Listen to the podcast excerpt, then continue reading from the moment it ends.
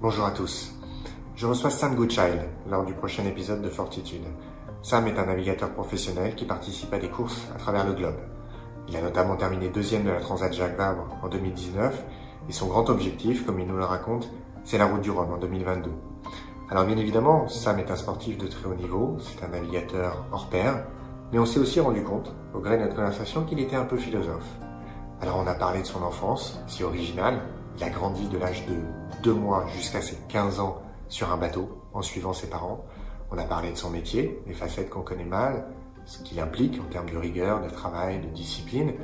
Mais surtout, on a parlé de cette expérience si marquante qu'a été sa chute dans l'océan au cours d'une course où il a passé 45 minutes dans l'eau sans savoir si son coéquipier allait pouvoir le récupérer.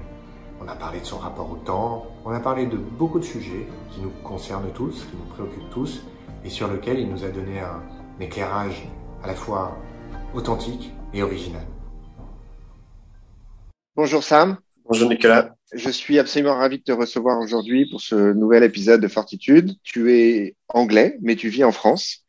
Euh, donc tu es navigateur. Alors, tu es un compétiteur qui fait des tours du monde, qui fait des courses de vitesse. Comment comment vous vous présentez? De manière générale, je pense que je suis un navigateur de course au large. D'accord. Euh, je fais pas que le course au large, je fais quasiment que ça aujourd'hui, mais pas mal de, de, de petits parcours aussi. Donc, euh, les courses au large, ça veut dire un transatlantique ou euh, une semaine en mer, euh, voire, voire, trois mois en mer. Euh, mais aussi, j'ai fait pas mal de petits regattes qui sont plutôt 20 minutes ou une heure dans la baie. On fait plusieurs regattes dans la journée. Mais euh, un, ma spécialité, un peu comme des sprints. Oui, c'est un peu comme des sprints. Ouais. Donc, euh, ça dépend, mais de, plus qu'autre chose, j'ai fait les courses au large. D'accord. Donc, en fait, dans, le, dans votre univers, c'est un peu comme dans la course. Il y a les courses de fond, euh, et puis il y a les courses plus plus plus réduites, les sprints et, autres en fait. Et il y a des navigateurs qui se spécialisent dans les marathons au large, et puis il y en a d'autres qui se spécialisent dans le sprint. Toi, ce que tu dis, c'est que finalement, tu touches un peu à tout. Oui, ça fait 15 ans que je suis professionnel, entre guillemets, et, et, euh, et j'ai vraiment touché un peu à tout. On a fait les championnats du monde de, de match racing, et ça, c'est des parcours qui durent euh, 10-15 minutes, et on fait euh, 15-20 dans la journée. Et puis, euh, il y a trois mois, j'ai fait un record de tour de monde sur, sur une team euh, de 32 mètres. Et sans parler des côtés techniques, euh, c'est, c'est pas du tout les mêmes enjeux, mais ça reste la même idée, c'est qu'on est sur des bateaux qui sont poussés par le vent. Je vais revenir en arrière sur ton parcours parce qu'il y a un aspect de ta biographie qui, moi, me fascine. C'est que euh, donc tu es né en Angleterre, mais je crois que dès l'âge de deux mois, euh, tu as commencé à vivre sur un bateau avec tes parents. Et en fait, tu as vécu sur un bateau pendant tes dix premières années, c'est ça? Euh, C'est ça, oui. Donc, euh, en gros, euh, au même moment que moi j'étais né, mon père il traverse l'Atlantique sur, le, petit bateau. Ma mère elle est restée en Angleterre pour que, je sois né. Et dès que je pouvais prendre l'avion, donc à deux mois, on, a pris l'avion avec ma grand-sœur et on est allé les joindre aux Antilles. On habitait sur ces bateaux-là pendant, jusqu'à 11 ans, on habitait sur bateau et au milieu, on a passé un an et demi à terre en métropole en Angleterre. Euh, pour voir si mes, mes parents ils aimaient bien habiter à terre et ça n'a pas duré très longtemps. Donc on est retourné sur un bateau. Et voilà, donc j'étais sur un bateau jusqu'à 11 ans. Euh, et puis, euh, Mais...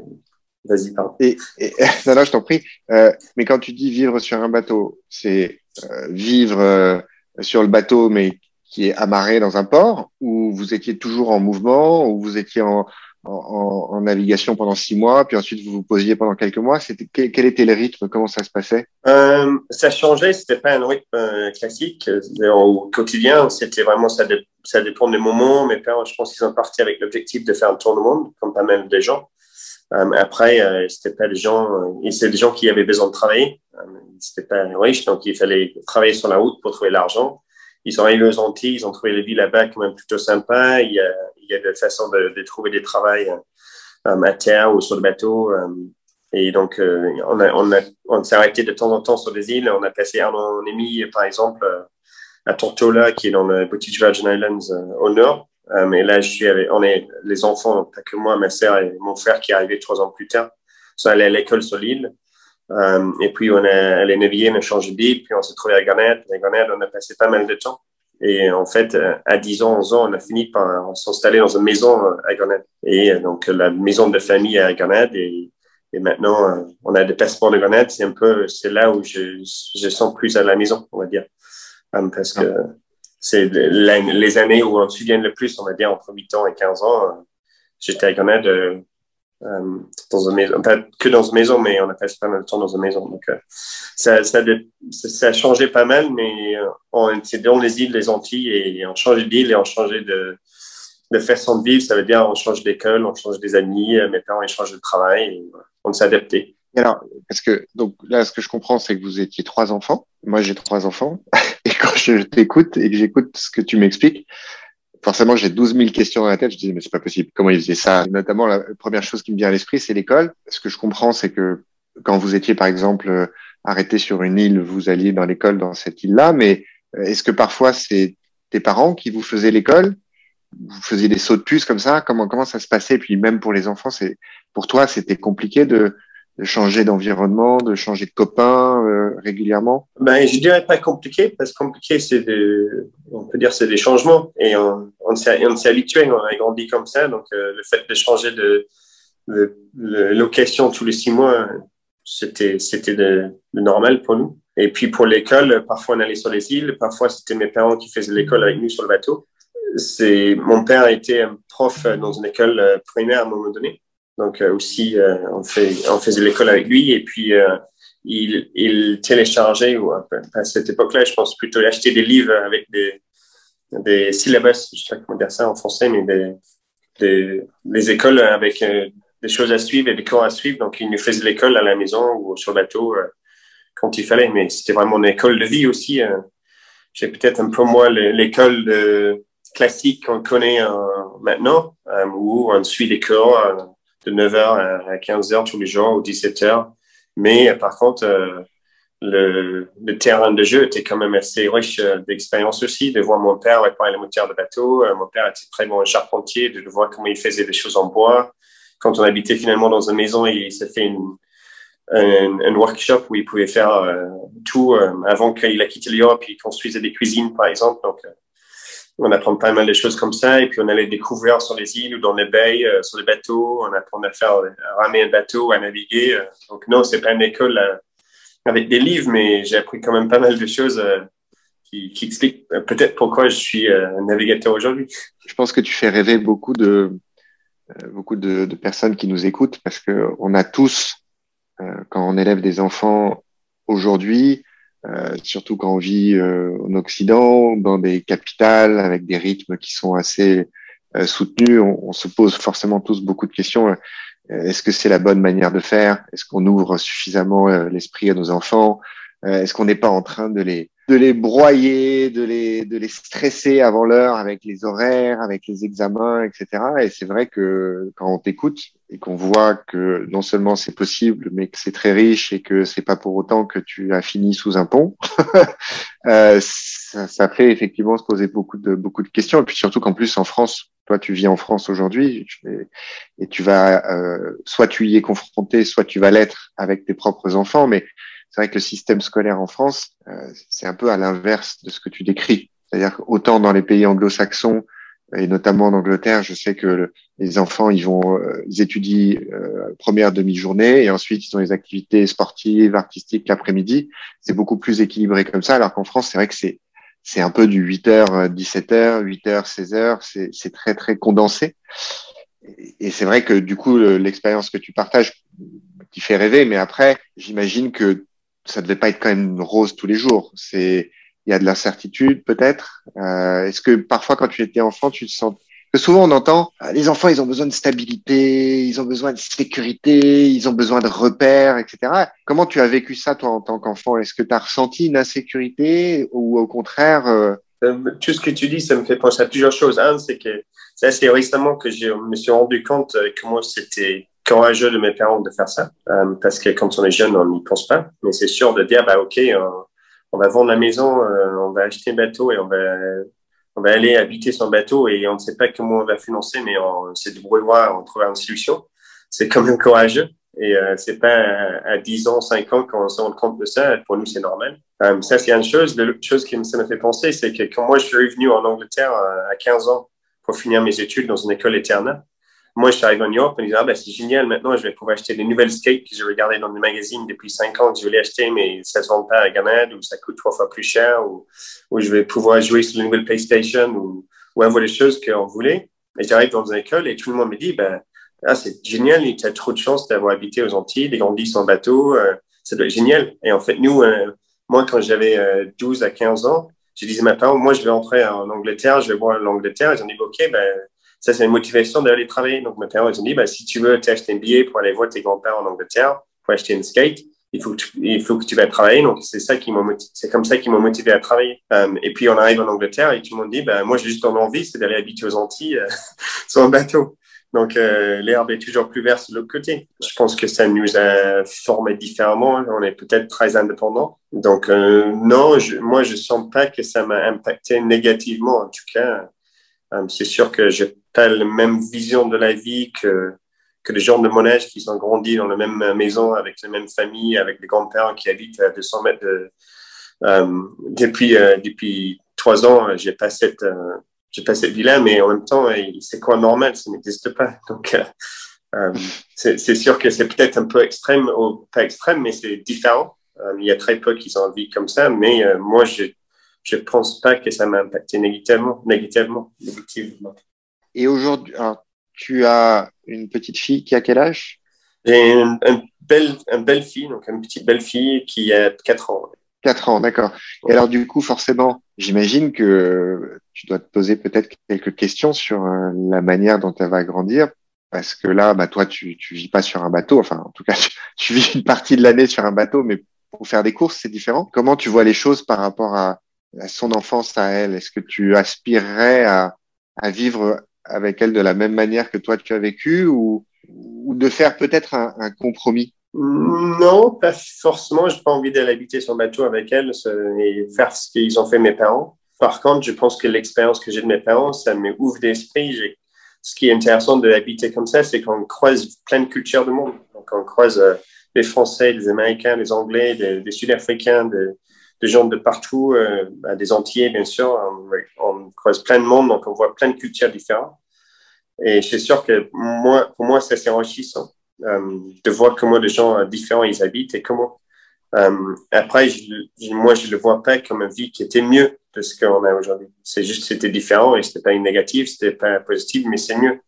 Euh, mais je pense comme tout parent, on se demande la question, c'est comment on peut donner la meilleure opportunité à nos, enfants et comment on peut, peut l'ouvrir l'esprit pour voir que la vie est pas toujours facile, la vie est, et la vie est ce que c'est.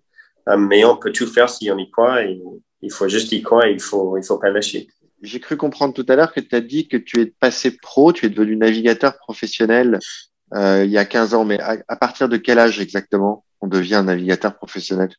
Ben, C'est pour ça que je dis entre guillemets, parce que je sais, c'est pas, il n'y a pas un certificat qui dit bravo Sam, tu es navigateur professionnel. Euh, voilà. Euh, donc, euh, moi, je suis arrivé en Angleterre à 15 ans. Euh, avant que j'ai fini mes études, j'ai commencé à déjà travailler sur le projet voile. Donc, c'est à ce moment-là on est devenu navigateur professionnel? Parce que je suis allé travailler sur le bateau qui sont qui sont fait le Vendée Globe en 2008. Euh, avant ça, j'avais fait des, des, des convoyages avec eux, donc des déplacements de bateau, on est équipier à payer. et puis, dès que j'ai fini mes études à 18 ans, c'est la seule façon sur laquelle de laquelle j'ai gagné ma vie. Après, c'est au début, c'était plutôt en étant technicien ou ou en faisant de ces convoyages. Et puis, euh, petit à petit, euh, c'était plus en plus de regates. Et puis, euh, maintenant, je, je, suis, je, je fais que ça. Donc, je fais que de regates. Donc, voilà. c'est un peu avant de finir mes études que j'ai commencé à travailler avec les équipes. Et puis, quand j'ai fini mes études, je faisais que ça. On peut dire que, voilà, à partir de, de 18 ans, c'était totalement ta vie. Ouais. Et, et ça passe par le fait de, tu mentionnais de, de travailler sur les bateaux.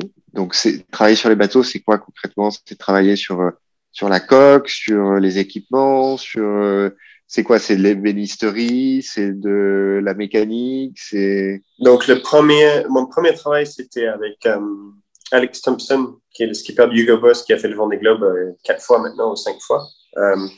et lui, il a une équipe de, on va dire, 10-15 personnes qui préparent son bateau pour le Vendée Globe. moi, en étant 18 ans, j'étais quand même le nipper, comme on dit en anglais, c'est le petit jeune qui fait tout le travail que les autres, ils n'ont pas envie de faire. euh, qui était super intéressant parce qu'on voit plein de choses. À ces moments-là, on a envie de faire plus, on a envie euh, que les gens euh, nous, nous apprécient, mais en, réfléchissant maintenant, je me dis c'était pas si mal parce qu'on est dans une équipe. il faut qu'on fait notre mieux, mais si ça se passe mal, c'est pas notre faute parce que c'est la personne qui nous a demandé de le faire qui ne devrait pas le faire. Donc, c'était quand même hyper intéressant de voir comment ça fonctionne l'équipe de l'intérieur et surtout une équipe à ce niveau-là. Et avec, euh, avec Alex Thompson, j'ai fait trois mois avec lui. Puis j'ai changé d'équipe pour l'autre anglais qui faisait le Vendée Globe, qui s'appelle Mike Golding, qui était sponsorisé par Ecover. Et avec lui, j'ai fait le départ du Vendée Globe. Et c'était vraiment juste aider les techniciens euh, à préparer le bateau. Donc, euh, euh pas mal de temps, c'était vraiment de, de travail hyper intéressant de, de poncer le bateau pour le pan, pour nettoyer les bateaux, coller les, les petites pièces à bord qui n'étaient pas très important. Mais ce qui était intéressant, c'était d'être dans une équipe à ce niveau-là. Et puis, j'ai fait le départ de Vendée Globe avec Mike Golding où j'ai débarqué le bateau et après les sorties nationales au, Vendée, au, au de l'Homme qui, pour les gens qui suivent, c'est quand même un moment hyper fort en émotion. C'était une expérience qui, qui m'a marqué et qui m'a un peu euh, conduit ma vie euh, jusqu'à ce que je suis aujourd'hui. Ça, ça, veut dire que j'ai toujours envie de faire le Vendée Globe grâce à ces expériences-là je, pense que je vais pas lâcher jusqu'à j'y arrive. Toi, la philosophie, c'est pas, c'est pas ton truc. C'est vrai que c'est pas ton truc, c'est que la philosophie telle qu'on l'imagine, académique, les auteurs, les écrits, voilà, tout ça, ça t'est pas familier. Moi, je, je, je suis convaincu que on peut être philosophe sans connaître les philosophes. On peut être philosophe sans connaître les écrits, sans avoir étudié la philosophie. Pourquoi? Parce que la philosophie, c'est la science de l'âme, euh, de prendre le temps de réfléchir et de réfléchir, alors soit sur soi-même, sur sa vie, sur la vie de ceux qui nous entourent, comment on peut faire évoluer les choses, comment on peut se faire évoluer soi-même, comment on peut faire évoluer les autres. Euh, voilà, c'est cette, pour moi, c'est ça la, la philosophie. Et donc, c'est non seulement accessible pour tout le monde, c'est nécessaire pour tout le monde, euh, ça peut être salutaire et nombreux sont ceux qui découvrent qu'en fait, ils sont philosophes sans le savoir. Et donc, du coup, moi, j'ai envie de te poser la question, maintenant que j'ai pris cette précaution d'expliquer ce qui était pour moi la philosophie, c'est quoi ta philosophie à toi? Quand justement tu réfléchis, est-ce que tu réfléchis à qui tu es, où tu étais, ce que tu es devenu, où tu veux aller? J'ai du mal à croire qu'un que quelqu'un comme toi, qui par définition dont le métier c'est d'amener un bateau ou un équipage d'un point A à un point B, de faire tout ce qu'il y a à faire pour faire ce chemin, j'ai du mal à croire qu'il n'y ait pas des moments où tu te dises OK, moi, Sam, il y a cinq ans, j'étais là. Aujourd'hui, je suis là. Et dans cinq ans, je veux être là. Mais attention, quand je dis ça, c'est pas forcément euh, euh de l'ambition professionnelle. Hein. C'est pas euh, où je veux que ma carrière soit, euh, est-ce que je veux avoir gagné telle ou telle course, mais mais en tant qu'homme à l'intérieur de toi-même, est-ce que voilà, tu c'est quoi ta philo, sur quoi tu réfléchis, sur quoi tu aimes réfléchir? Et comment ça se passe? C'est sûr, tu as raison euh, que j'ai pas un sujet de lequel je me pose énormément de questions, sûrement euh, pas assez ou, je le fais dans une façon différente. Euh, mais c'est sûr que moi, comme, nous tous, je pense, on réfléchit de où est-ce qu'on était, où est-ce qu'on est aujourd'hui et où est-ce qu'on va y être. Et euh, c'est sûr que le vie que j'ai eu, je vois qu'il y a plein de choses à faire dans la vie. Et c'est sûr qu'on réfléchit beaucoup de qu'est-ce qu'on va faire, quand et comment. Et euh, forcément, il, y a des, des, compromis entre guillemets à faire. Euh, mais j'essaye de pas perdre de temps euh, sur ça et j'essaie vraiment de, moi, j'essaie de, de, de faire étape par étape, petit étape par petit étape, qu'est-ce que, qu'est-ce que j'ai envie de faire, ce que j'ai envie de changer et essayer de mettre un petit effort là-dessus euh, tous les jours. Si ça c'est euh, qui je suis comme personne, comment je suis comme comment je suis avec les autres, euh, qu'est-ce que, quels sont mes objectifs professionnels euh, ou personnels. Euh, euh c'est comme ça j'aborde des choses, mais mais c'est sûr que le côté philosophique, c'est c'est c'est pas quelque chose qui qui de laquelle j'ai beaucoup pensé de, dans la façon dans laquelle tu l'écris. Souvent, on explique que ce qui est compliqué quand on mène sa vie, c'est de pas avoir de d'objectif, de cible. pour avancer, il faut avoir une, une cible, il faut avoir un objectif. Et j'imagine que ton métier de navigateur, qui par essence, c'est la quintessence du, de, pour avoir un objectif, pour avoir un cap. Tu sais, souvent on dit, il faut que tu aies un cap dans ta vie. Euh, tu peux pas te laisser euh, flotter euh, parce que sinon c'est le courant qui te euh, qui te conduit et qui va pas t'amener là où tu veux aller. Et finalement, ce que tu m'expliques là, c'est que toi, tu, sans en avoir forcément conscience, mais tu t'astreins quand même à te dire, voilà, en tant que personne, j'ai envie peut-être de changer ça. Et tu vas y aller étape par étape, c'est ce que tu dis. Mais en tout cas, tu te fixes euh, un objectif, tu, tu l'identifies, tu le formules. C'est pour ça que je dis que tu es philosophe sans le savoir. C'est que tu as une démarche, tu me dis si je me trompe, hein, mais tu as une démarche active. C'est-à-dire que tu dis, voilà, ça, faut que je le change. Ou ça, faut que j'évolue. Je vais le faire. Je vais m'y employer. Et étape par étape, tu avances. Euh, et, et, pardon. Et philosopher, c'est ça. Philosopher, c'est rien d'autre que de se dire, il y a ça chez moi que je veux modifier, faire évoluer. Et ensuite, une fois que tu as conscience, tu travailles dessus. Pour moi, c'est ça philosopher. C'est ce que tu fais. Et j'imagine que ton rôle de marin, ta vie de marin, le fait de toujours avoir besoin d'avoir un cap, de toujours avoir besoin de savoir est-ce que tu es bien sur la, le, chemin que tu avais décidé d'emprunter? Finalement, ça doit t'aider énormément. C'est ta façon d'être. Ben, très clairement, ma, façon de faire, ma façon de vivre, c'est les objectifs, les cibles. Et puis, euh, euh, l'expression que j'adore, c'est control the controllables. Donc, euh, on fait ce qu'on peut. On essaye de pas perdre de temps avec des choses qu'on peut pas changer. Euh, et ça, c'est un peu dans tout. Ça, c'est un peu dans la vie, les décisions importantes de la vie. Ça, c'est un peu dans, le, sport, dans l'objectif professionnel. Mais c'est, c'est, c'est vraiment, je, je mets un objectif là. Donc, mon objectif le plus, le grand de ma vie, c'est le Vendée Globe. Je veux faire le Vendée Globe.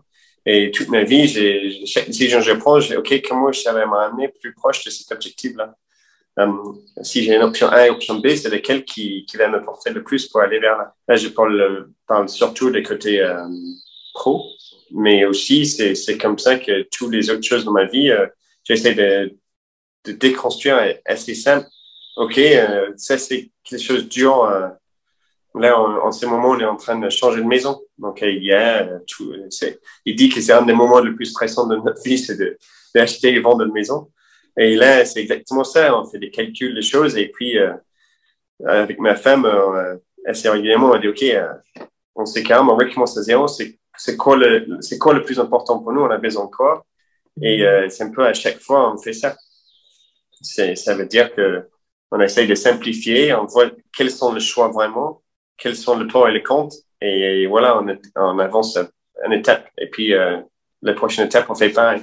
Et c'est peut-être c'est philosophique, je sais pas, mais c'est en tout cas c'est qu'est-ce que tu décris, c'est comment j'aborde tous les tous les les, les problèmes problèmes des, des défis de ma vie. Euh, c'est c'est comme ça, des, grands, des petits, des professionnels, des personnels, des tout. Euh, c'est comme ça.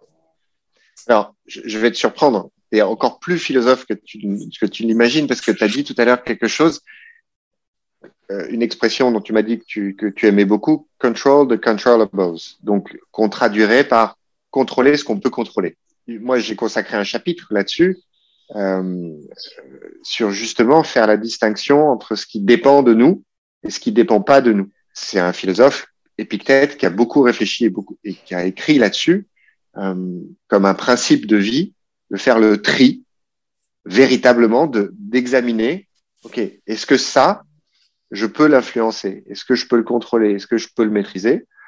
Euh, ou pas? Et de mettre de côté ce sur quoi on n'a aucun contrôle. Et c'est quelque chose qui est extrêmement difficile à faire, beaucoup plus difficile qu'on l'imagine.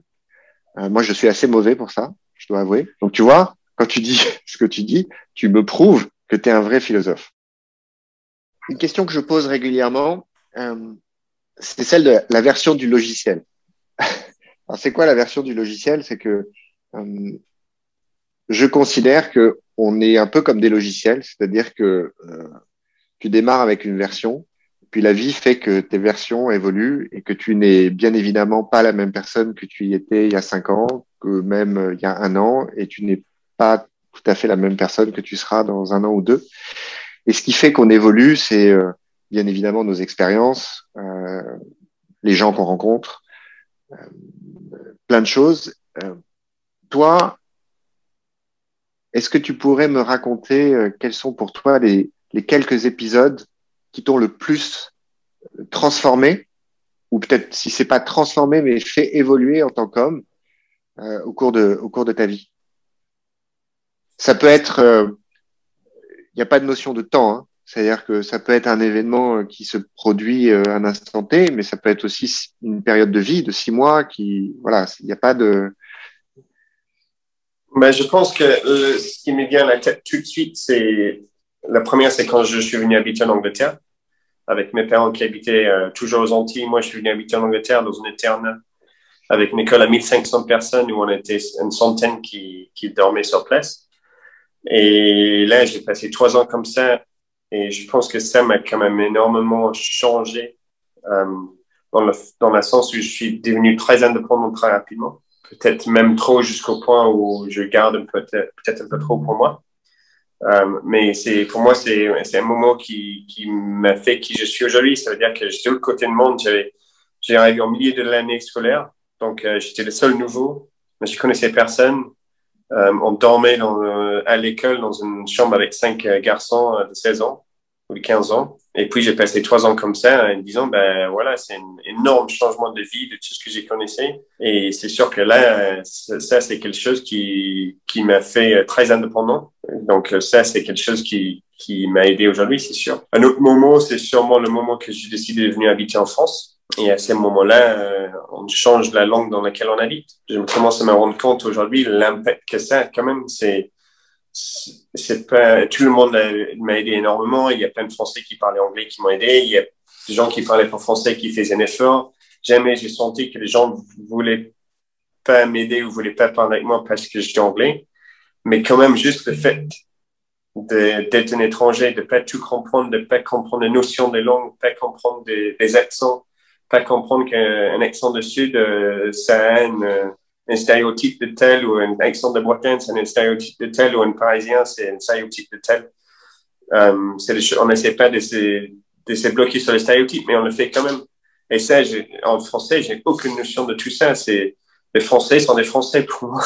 Et, euh, et c'est sûr que ça, c'est ben ça, c'est un détail, mais c'est c'est sûr, c'est quelque chose qui m'a impacté de vivre dans une vie où je suis moins, je comprends moins de détails, de notions et de, même au début, je comprenais pas euh, tout, je comprenais pas grand chose. Aujourd'hui, je comprends de plus en plus.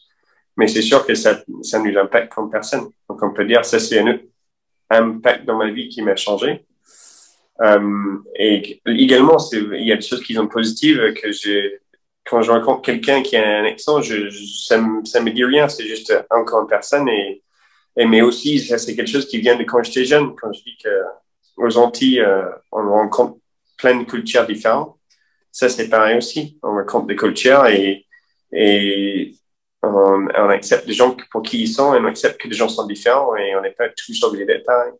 Donc, euh, ça, c'est, euh, ça, ça, ça m'a aidé aussi de déménager en Bretagne, de déménager en France et habiter en français. Donc, pour moi, ça, c'est les deux moments de ma vie, le, le deux, ouais, le moment dans ma vie qui m'a impacté le plus, je pense, qui m'a changé qui je suis, euh, Sam, de qui j'étais quand j'étais jeune. Et après, bien sûr, euh, tous les gens, on rencontre des jeunes, des gens, euh, ma femme, par exemple, euh, c'est sûr que ça, c'était un moment qui m'a, qui m'a changé aussi, sa façon de faire, sa façon de réfléchir. C'est, c'est chouette. Et puis, et puis, a plein d'autres choses. Mais pour moi, c'est, c'est le, le, deux vrais moments, le deux vrais changements et décisions de ma vie qui m'a impacté de, de manière importante. C'est amusant parce que souvent quand je, j'ai ces échanges, je suis toujours surpris par les réponses parce que j'aurais pu croire naïvement que en te posant la question à toi, qui est un navigateur qui va faire des courses à travers le monde, des courses de vitesse, parfois tu es seul, tu te retrouves dans des tempêtes avec des vagues immenses, enfin on imagine plein de choses. Et finalement, quand je te demande quels sont les faits marquants qui t'ont fait évoluer, c'est pas te retrouver tout seul face à une, une vague de 15 mètres de haut. Non, c'est le fait de te retrouver en pension en Angleterre, le fait d'aborder une nouvelle langue. Non, mais c'est c'est amusant parce que on, a plein d'idées reçues sur la sur ce qui peut marquer quelqu'un ce qui peut le faire évoluer. Et finalement, c'est des choses parfois qui sont, qui peuvent paraître un peu surprenantes. Mais ce que je note surtout, c'est que moi, je suis un grand euh, promoteur de la prise de risque et du changement. Euh, le changement, c'est extrêmement sain et c'est souvent le changement subi ou provoqué qui nous permet d'avancer. Et euh, ce que je trouve, le, ce qu'il y a de pire pour moi dans une vie, c'est de pas connaître de changement. C'est que ça soit euh, uniforme, que ça soit une espèce de ligne horizontale comme ça. Euh, tu sais, c'est un peu comme la voix. Quand on t'apprend à plaider ou à t'exprimer en public, on t'explique qu'il faut absolument éviter le ton monocorde. en fait, la vie, c'est un peu la même chose. C'est-à-dire que si tu l'amènes comme ça, sans changement, sans faire euh, de pause, sans à un moment euh, prendre un risque, etc., bah, il n'y a pas grand-chose qui bouge. Et... Alors, du coup, j'ai quand même envie de te, faire parler de ces grosses vagues et de ces éclairs. et de... bah, en, parlant de ça, tu me fais penser à, un moment en mer qui m'a marqué. Et c'est assez important même. Et, c'est, j'ai tombé à l'eau. On était sur, sur, un bateau, on était deux à bord. Euh, moi, j'ai tombé à l'eau, on était à 60 000 de l'ouest de Nouvelle-Zélande. Donc, à dire trop long pour nager. Euh, dans des grosses vagues, dans la mer. J'avais 21 ans. Pendant une course? Euh, dans une course. Et moi, j'ai passé 35-40 minutes dans l'eau où là, en parlant de temps pour réfléchir, ça, ça, ça sent comme une éternité. et là, c'est sûr que ça, c'est un moment qui m'a marqué beaucoup. Euh, et, des gens disent que quand tu vis une expérience comme ça, euh, parfois ça peut revenir quelques années plus tard, 10 ans, 15 ans, 20 ans plus tard, que ça t'impacte. Euh, moi, j'ai, j'ai pas eu euh, un moment de déclic en disant, ben là, euh, j'en peux plus parce que ça m'impacte trop, mais c'est sûr que c'est quelque chose qui, qui est toujours là et surtout quand je navigue. C'est le fait que j'ai tombé à l'eau j'avais 21 ans, je me suis dit, bah oui, on entend des histoires de gens qui tombent à l'eau, mais ça, c'est pas moi. Moi, je sais comment faire. Je, suis invincible. Ça, ça, pas moi, ça arrive aux autres. Et pour là, j'ai, j'ai, je me suis allé à l'avant du bateau sans m'attacher. On a tous des gilets de sauvetage pour s'attacher, des armées. On a des balises pour, pour se détecter si jamais on tombe à l'eau. Bien sûr, je laissais tout ça dans le bateau, je l'avais pas. Euh, donc je, là, je me trouve à l'eau. Euh, j'ai la chance que le deuxième qui est m'a vu tomber à l'eau. Donc déjà, euh, il a pu faire des tours directement, mais euh, on était dans une mer de 3 mètres avec 25 nœuds de vent, avec au milieu des changements de voile. Donc, on a une voile qui est en haut, une voile qui est moitié en bas. Donc, euh, sans, aller trop dans les détails, c'est assez compliqué à gérer. En tout cas, ça l'a pris 15, 15, minutes pour ranger le bateau, pour pouvoir faire des mi-temps, pour venir me chercher. Et puis, finalement, quand il est venu me chercher, il me trouvait pas parce que euh, lui, il fait un bateau de, de 20, 20, 25 mètres d'eau et moi, je suis une tête de, de 20 cm d'eau. Donc, en gros, euh, dur à trouver. Moi, je le voyais quasiment tout le temps. Euh, euh je pense que cette expérience-là, même si c'est 35 minutes, ça peut, faire un podcast en lui-même. Mais, voilà, il y a des moments dans ces 35 minutes dans l'eau, je me dis, ben là, ma vie est finie. donc, voilà comment j'ai envie de le finir. J'ai un couteau dans ma poche. Est-ce que c'est mieux de, de, faire quelque chose plutôt que de se noyer Et voilà, donc euh, il y a plein de choses qui tournent dans ma tête. Je, je, je suis passé de m'étouiller, mais c'est une réflexion qui passe dans ma tête. Et heureusement, l'instinct qui est venu, c'était de... L'idée, c'est de pouvoir flotter le plus longtemps que possible et garder son énergie. Donc, il faut pas chasser le bateau. Il faut se faire visible. Donc, j'utilise mon couteau de couper la capuche qui est en jaune fluo pour que quand il passait pas loin de moi, j'avais quelque chose en jaune flou, elle, elle aidait à me voir. Et, euh, et voilà, heureusement, il m'a trouvé, mais c'est sûr que ça passait pas à grand chose qu'il me trouve pas. Et même quand on a la trace du bateau, quand j'ai tombé à l'eau, et là, en gros, euh, moi, j'ai tombé à l'eau ici. Il a fait demi-tour, il est venu me chercher par là. À un moment donné, ben, je le trouve pas, je vais aller regarder en bas. Donc, il fait un tout par ici et il me tombe dessus par hasard. Donc, tant qu'à dire que j'ai beaucoup de chance d'être là aujourd'hui. Et c'est sûr que, surtout professionnellement, ça m'a impacté en disant, bah, Sam, euh, tu es comme, tu es comme les autres, tu es pas invincible, tu, tu es peut-être arrogant, mais tu, peux quand même glisser et tomber à l'eau comme les autres. Donc, euh, donc euh, reviens à terre et, et fais attention. Euh, donc voilà, ça c'est ça c'est quelque chose qui m'a marqué de façon plus plus professionnellement et plus profondément, mais mais je sais pas, je peux pas te dire si ça a changé la façon dans laquelle je vis ma vie, à part peut-être d'apprécier un peu plus euh, le moment que qu'on a, parce que ça peut finir rapidement. Et puis de mettre un gilet quand tu te promènes sur ton bateau. Et ça aussi, ça a changé ça. Ouais. Euh, L'eau était froide? L'eau était à, euh, je sais pas exactement, mais ça doit être au 15-16 degrés. Donc, euh, moi, j'ai, comme on dit, quand on tombe à l'eau, on devient hyperthermique quand on arrête de, comment dire, quand on shiver. Je sais pas comment dire en français, mais shiver. Frissonne. Frissonne. Donc, quand on arrête de frissonner, c'est à ce moment-là que ça devient dangereux. Et j'ai frissonné toujours. Donc, j'avais froid, mais ça. En tout, cas, j'étais habillé complètement en, en fringue de merde, en serré. Donc, ils ont tous rempli d'eau et ça commençait à tirer vers le bas. Donc, j'ai tout enlevé et, et j'étais en, en, juste en caleçon quand il m'a récupéré parce que le reste, ça me tirait vers le bas. On n'arrive pas à nager. Mais, euh... Et tu disais qu'il y avait des, des, des, vagues de 3 mètres. Mais du, du coup, tu, tu arrivais à, à flotter euh, ou tu prenais les vagues sur la figure? Euh, J'arrivais à flotter.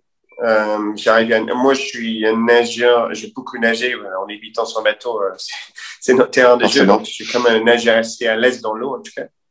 Euh, et après 35 minutes, j'étais, j'étais bien fatigué. Euh, mais j'ai les vagues, euh, le vague, ça allait. J'arrivais à sortir ma tête d'eau, mais il fallait quand même nager pour sortir sa tête d'eau. Ouais, tu pouvais pas rester immobile et attendre euh, sur le dos. Il fallait quand même que tu te débattes pour euh, pour garder la tête en dehors de l'eau. Bah surtout l'adrénaline, ça, ça pompe et en fait le seul truc qu'on a, il y a, il y a plein de nuages donc c'est grise. Donc euh, ça veut dire qu'on voyait pas où était nord, sud, est, ouest. On voyait, on voyait pas la terre. Donc le seul repère que j'avais, c'était le bateau. Donc moi j'étais bugué, bugué sur le bateau en disant bah je regarde le bateau, c'est ça qui va me sauver. Et à un moment donné, dans une creux d'une vague, non, non, c'était quand j'enlevais ma veste, j'enlevais ma veste et je sors ma tête en sortant ma veste, parce que c'est une veste sans, sans ouverture devant. Et là, je le vois pas. Et là, je, je tourne en rond, euh, en panique complet de il où le bateau? Et je le vois pas parce que le moment que j'étais en bas d'une vague, je regardais le, le, bon sens et quand j'étais en haut de vague, je regardais le mauvais sens. Bref, j'ai eu un moment de 10 secondes de panique où je voyais même pas le bateau. Et là, c'est là où je me suis dit, ben, là, si je vois pas le bateau, euh, je, je n'ai aucun doute qu'il ne me voit pas du tout. Euh, il y a un autre moment où lui, il était, à, je sais pas, 50 mètres de moi. Et pour moi, je l'ai regardé, je le voyais dans mes yeux. Je dis, OK, il est soulagé, je suis sauvé, il m'a vu, il m'a trouvé, euh, c'est fini. Et là, il fait son catch il part dans l'autre sens. Et là, tu dis, bah, bah là, s'il m'a pas vu, c'est impossible, il m'a jamais, il va jamais me trouver. Mais c'est à ce moment-là où tu commences à la question de, bah voilà, c'est fini, hein, comment on va faire? Et voilà. Heureusement, il m'a retrouvé. Je ne peux pas perdre de l'espoir, mais c'était quand même un, moment marquant de ma vie. Cette, euh, cette solitude, euh, ça doit être extrêmement angoissant. Et, quand tu dis ça a duré 30, 45 minutes, mais qu'en même temps, tu dises que dans ce laps de, temps qui est relativement court en valeur absolue, tu en es déjà arrivé à te poser la question de savoir si tu n'allais pas toi-même mettre fin à tes jours plutôt que de te noyer. quand, on écoute ça, c'est fou parce que 30 minutes, 45 minutes, c'est rien.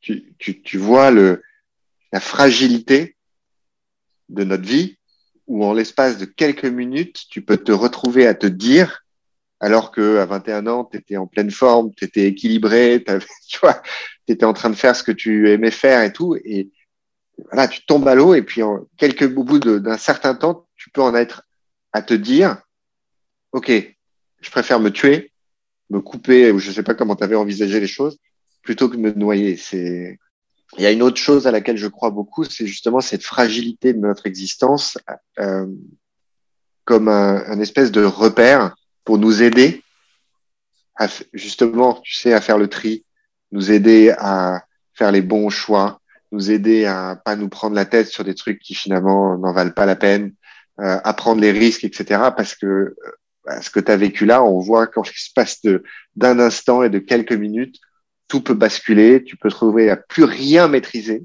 à plus rien contrôler, sauf peut-être ton propre destin. Je m'autorise à croire que oui, effectivement, ça a dû vachement vachement impacté, même inconsciemment. Euh, ben, je me demande même si, si ça va m'impacter plus tard. Tellement mm. que c'était un moment. Euh, c'est sûr que ça m'a impacté aujourd'hui. Je sens et j'essaie d'apprécier plus la vie et je, je m'attache quand je suis sur le bateau. Mais même en parlant maintenant, je me dis que c'est peut-être ma façon de, passer, c'est de bloquer. Et en fait, euh, à un moment donné, peut-être je, je à plus à bloquer. C'est sûr que j'en parle, je sais pas, une fois par an en moyenne. Euh, et chaque fois que j'y pense, je me rendu compte de plus en plus à, à quel point c'était chaud. Si on met en, comment dire, là, on était sur un bateau où j'ai joint l'équipage. On était deux joints l'équipage à trois jours de départ avec quelqu'un que je connaissais pas. Parce que là, il avait quelqu'un qui s'est retiré. Donc, euh, on ne se connaissait pas du tout. On s'est trouvé sur le bateau. Le regate a duré un mois. On a passé un mois en mer, 31 jours. On a passé Noël en mer. On était dans le mer de Sud sur un petit bateau. Donc, c'était quand même assez engagé euh, physiquement euh, et mentalement. On on s'entendait pas très bien. Euh, on était là, on était professionnels, on faisait notre mieux, mais c'était humainement, c'était pas facile. Il m'a sauvé la vie.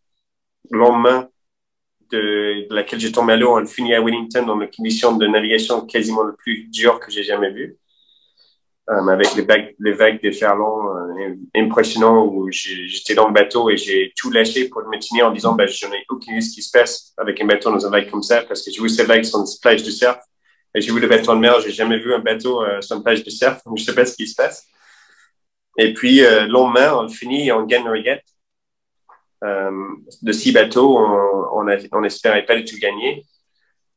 Et puis, dix heures après arriver à Wellington, je suis dans un avion pour entrer en Europe. Donc, c'est quand on met ça dans le contexte de, de cette expérience-là, dans le, le, moment où c'était, c'était quand même un mois ou un mois et demi assez, euh, bah, c'était quasiment un mois exactement, euh, très riche en émotions et avec le haut et le bas. Euh, ouais, moi, ce que, ce que, ce que ça m'inspire, c'est que on aimerait tous pouvoir décider de vivre des expériences comme ça en, étant sûr que ça se termine bien.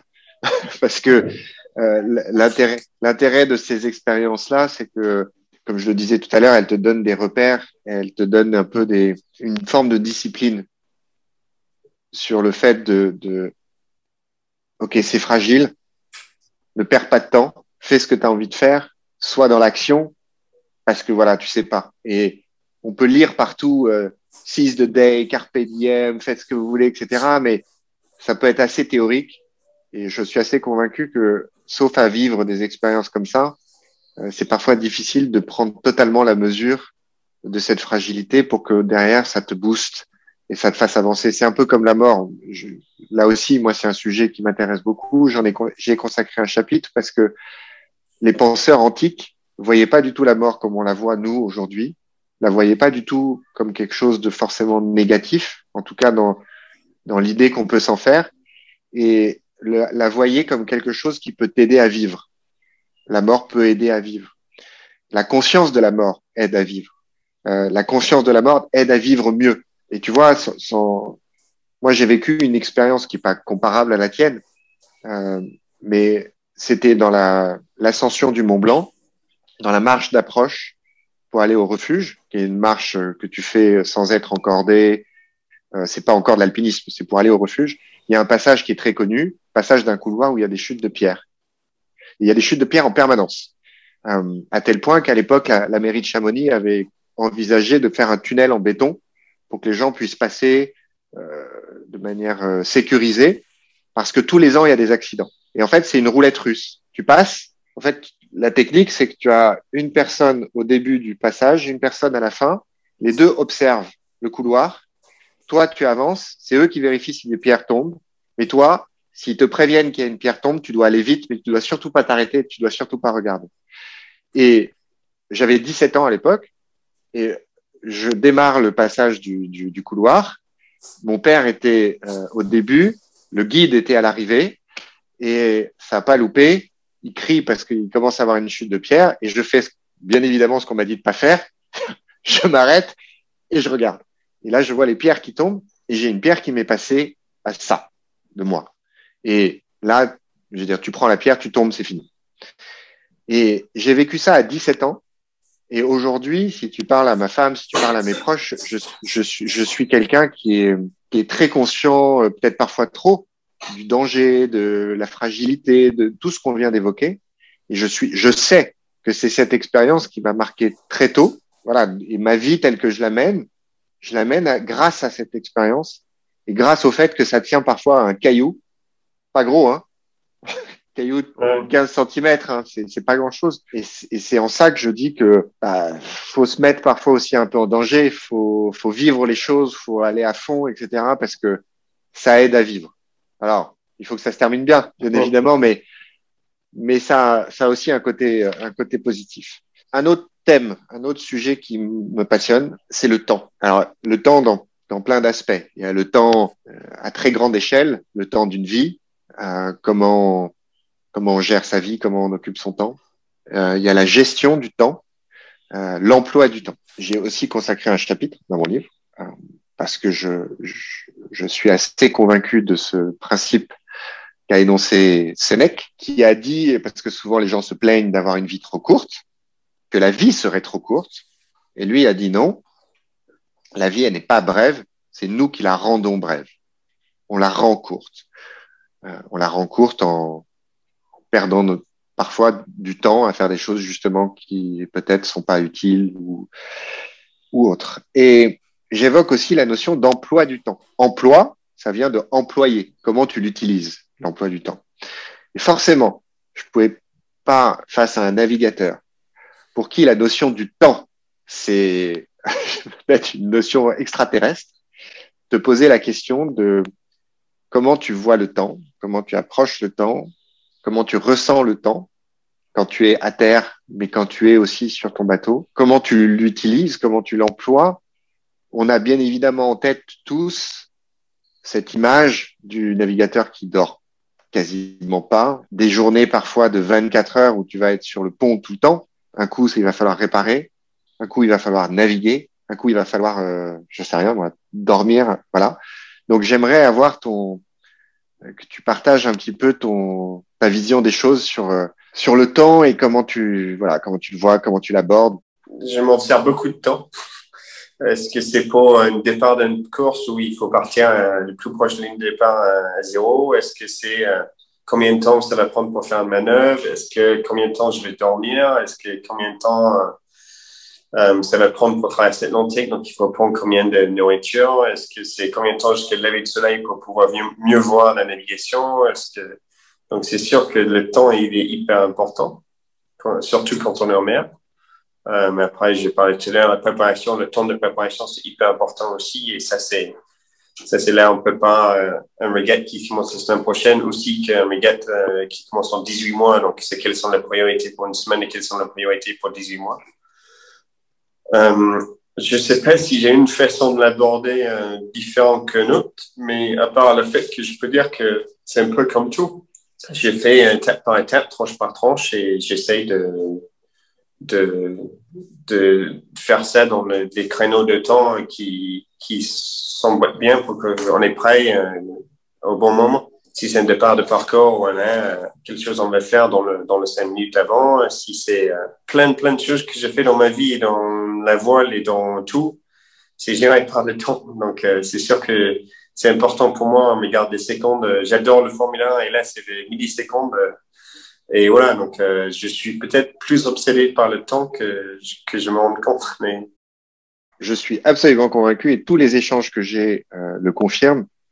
C'est que finalement, plus tu as de choses à faire, plus tu as de projets, plus tu voilà, tu tu t'occupes, peu importe ce que tu fais, mieux tu gères ton temps. Je pense que c'est assez universel. Moins tu as de choses à faire, plus tu perds ton temps. Moins tu arrives à t'organiser, plus tu es débordé par la tâche. Et alors du coup, ça me permet de faire une transition sur pour terminer. Bah, j'ai juste, j'ai juste quelque chose à ajouter. Oui, bien sûr, bien sûr. C'est, quelque chose que j'essaie de pas seulement de dire, mais aussi de, de, de réfléchir et mettre dans mon, ma vie, c'est que plutôt que de dire j'ai pas de temps, c'est que j'ai pas fait de temps. Parce qu'il faut faire de temps pour tout et on a de temps pour tout faire. Mais disons que j'ai pas de temps, c'est pas vrai. C'était que c'était pas assez important pour le faire. Mm. Euh, et je me souviens à cette étude que j'ai lue où ils ont, ils ont fait une étude de plusieurs chefs d'entreprise euh, ou de gens importants qui étaient, qui avaient pas de temps. Et ils ont tous dit, bah, OK, dites-nous qu'est-ce que, comment ça va aller votre semaine, votre problème de la semaine, euh, de 24 heures de la journée, c'est quoi votre problème? Et là, ils ont regardé un où une dame avait une fuite d'eau à sa maison. Et en début de semaine, elle avait dit, bah, j'ai pas de temps pour rien faire, je peux pas voir ma famille, je peux rien faire. Et là, elle a passé 10 heures de la semaine à gérer son fuite d'eau. Et là, elle dit, ben, tu n'avais pas de temps, mais tu as quand même trouvé 10 heures pour faire quelque chose parce que c'était assez important pour gérer. Donc, moi, j'essaie de dire, même quand je parle aux gens et quand je réfléchis à ça, j'essaie de me dire que c'est pas que j'ai pas de temps, c'est que je m'excuse, mais j'ai pas pris de temps de le faire. Je suis totalement d'accord. Je suis totalement d'accord. Et détail, mais important. C'est pas un détail, c'est même essentiel. Et d'ailleurs, je, euh, j'insiste beaucoup dans le livre, tu sais, sur le, aujourd'hui, je sais pas si c'est comme ça sur tous les téléphones, mais en tout cas sur les iPhones, tu sais, tu as le contrôle de temps d'écran qui te donne tes statistiques d'utilisation de ton téléphone. Et plusieurs fois dans le livre, je dis, j'écris ça. Je dis, on entend tellement, euh, j'ai pas le temps, j'ai pas pu faire ci, je peux pas faire ça, je peux pas voir ma famille, je peux pas faire Juste, regarde le, le temps d'écran. regarde le temps d'écran. Regarde combien de temps tu as passé sur, euh, peu importe. Euh, et après, ose me dire que t'as pas le temps. Du coup, si là maintenant tu m'autorises à faire ma transition, je plaisante. Oui. Je vais forcément, je vais terminer par la, le traditionnel euh, le tableau. Alors je ne sais pas si tu l'as vu dans le livre ou pas, mais euh, je, te le, je te le montre. C'est que justement dans le chapitre sur le temps, j'ai intégré un tableau que ceux qui nous écoutent euh, connaissent maintenant. Alors peut-être que les nouveaux euh, auditeurs ne le connaissent pas encore. C'est un tableau que je te montre tant bien que mal, là, il y a 52 colonnes et il y a 80 lignes. Et ça, c'est une vie. C'est une vie de 80 ans. Chaque ligne, c'est une année. Euh, chaque colonne, c'est une, une semaine. Et, pardon, chaque euh, case est une semaine. D'accord? Et tu as tes, tes semaines dans l'année. Qu'est-ce que ça t'inspire, ce tableau? Quand je le vois, tu dis, bah, oui, c'est sûr, c'est marquant il y a plusieurs choses. C'est un, déjà, c'est que, comme tu disais, le 80 lignes, euh, ça, c'est, on ne sait pas. Euh, comme toi, tu as vu à 17 ans et moi à 21 ans, ça pouvait s'arrêter bien plus tôt, sans, sans, sans passer à grand-chose. Ça peut aussi aller plus longtemps, mais après, après 80 ans, est-ce qu'on a quoi comme qualité de vie On peut pas, je pense pas qu'on peut espérer on peut espérer être bien, mais on peut pas espérer toujours voyager, faire des tours du monde, euh, changer, changer plein de choses, même s'il y en a qui font. Euh, c'est rare, malheureusement. Euh, donc, je pense que c'est dangereux de, de, de, fixer sur ça parce que ça assume que jusqu'à 4 ans, tu as toujours deux semaines dans ta vie et en réalité, ça, ça peut s'arrêter de jour au lendemain. et aussi, quand je vois des choses comme ça, tu te demandes, OK, OK, on est là, on est à 50%, on est à 30%, je sais pas où, mais on est là. Donc, euh, comment, qu'est-ce que ça change en fait? Ça change quoi? Est-ce que tu changeras quelque chose de ce que tu fais aujourd'hui? Est-ce que je changerai la façon que je vis? Est-ce que je changerai où je vis, avec qui je vis, qu'est-ce que je fais, comment j'utilise mon temps, comment euh, est-ce que j'ai envie d'aller faire un tour monde en bateau comme mes parents ils ont fait? Est-ce que j'ai envie de faire le Vendée Globe Est-ce que j'ai envie de d'avoir un travail où je travaille une jour par semaine, le reste du temps, je passe avec ma famille ou à faire du sport ou, ou aller sur l'eau, euh, faire du kite ou, aller naviguer, comme je fais avec mes vacances aussi. Mais en, et en fait, euh, je me dis, ben, en fait, je, je, me dis qu'il faut juste apprécier de, la vie qu'on a et ce qu'on fait. Je pense que quand je vois ça, je me dis que euh, pour l'instant, je trouve pas que j'ai gaspillé de temps j'ai gaspillé ma vie. Pour l'instant, j'ai appris, j'adore ce que je fais, j'ai un travail qui est impatient. Ça j'ai aucun mal à me motiver pour le faire ou me réveiller pour le faire. Et euh, peut-être un jour, je vais voir ce tableau et je vais dire, bah là, en fait, je me suis trouvé dans un truc où ça ne me plaît plus. Et ça va me réveiller en disant, bah regarde, il faut changer quelque chose parce que tu grilles les semaines à faire quelque chose qui te paye pas. Euh, mais pour l'instant, à chaque fois que je vois ce tableau, je suis, entre guillemets, un peu fier de moi que pour l'instant, j'ai, j'ai, une vie qui, qui me plaît. Mais je me dis aussi, un coin de la tête, s'il y a autre chose que j'ai envie de faire, euh, il faut, il faut pas trop traîner. Ok, super. Euh, juste, je voudrais terminer, que tu rappelles un peu ton actualité. Donc, ben, on l'a évoqué pendant le, la conversation. Hein. Donc, tu as une course la semaine prochaine. C'est quoi cette course? Et ensuite, tu prépares une transat pour l'année prochaine, c'est ça? Oui, c'est ça. Donc là, depuis, bah, depuis le début de l'année, je suis devenu skipper d'un traîneur de 50 pieds. Euh, qui est différent et nouveau pour moi. J'ai navigué sur le, sur le multicoque le plus grand du monde et on a fait euh, des, des, semaines en mer, mais là, d'être skipper d'un multicoque moi-même, ça c'est la première fois. Euh, en sachant que l'enjeu avec les multicoques, c'est les enjeux de, de race sont quand même bien plus importants que, que les monocoques parce que ça peut chavirer facilement. Donc, c'est quelque chose que appris et j'essaie de me bien entourer pour bien pour bien faire. Donc, c'est pour ça, il y a déjà le, comment je fonctionne dans l'équipe, mais aussi comment j'ai fait cette partie-là. Après, on a le circuit de, de, de de cinq jours qui commence la semaine prochaine, donc à Brest. Et puis, on a le premier transatlantique avec bateau en novembre, qui est le Transat Jacques Vabre, qui fait euh, Normandie, Le Havre en Normandie jusqu'au euh, Fort de France en Martinique en novembre. Et puis, la grande regate, le grand objectif de notre équipe, euh, c'est la, route de Rome euh, l'année prochaine qui fait Saint-Malo, Guadeloupe. Euh, donc, ça soit sur cette 50 pieds en solitaire. Et là, honnêtement, euh, il y a plein de choses que je sais pas comment je vais faire, comment je vais gérer, mais j'ai hâte de, j'ai hâte d'y aller et savoir. Donc, euh, voilà. J'aime bien me mettre des défis et, et aller dans l'inconnu, aller apprendre et voir comment je vais faire parce que je sais pas. Et voilà, ça c'est mon nouvel défi et c'est un des plus gros que j'ai eu jusqu'à aujourd'hui. Bah écoute, bravo. C'est impressionnant. Merci beaucoup Sam pour euh, pour ton temps justement pour cette pour cette conversation et, et, cet échange. Je te souhaite bonne chance pour euh, pour toutes les courses à venir.